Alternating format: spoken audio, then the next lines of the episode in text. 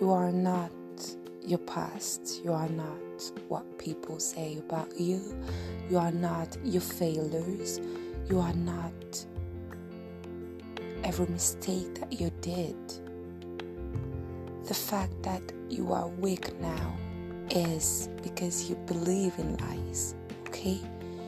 You are what you decide to be. And if you decide the good, if you decide the positive, and if you decide the fight against every darkness that can exist into your soul, you will succeed it and you will gain the victory. But you have to be brave and you have to run away your comfort zone.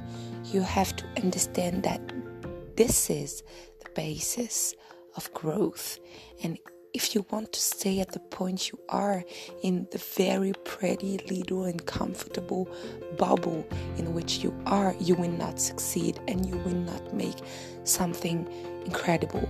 You will just be ordinary. Well, being ordinary is not so bad. Uh, there are a lot of people who are good and who are ordinary, but everyone is exceptional.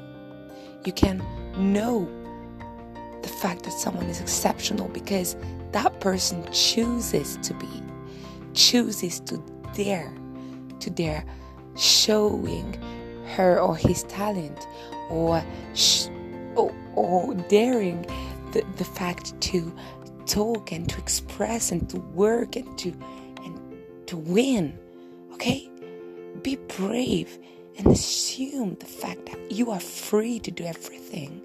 You are free to achieve your goals because a goal is a reality when you are motivated. And if you are not motivated and if you don't work every day, every single second, second on it, it is a dream. So, what do you want to be? A dreamer or a winner?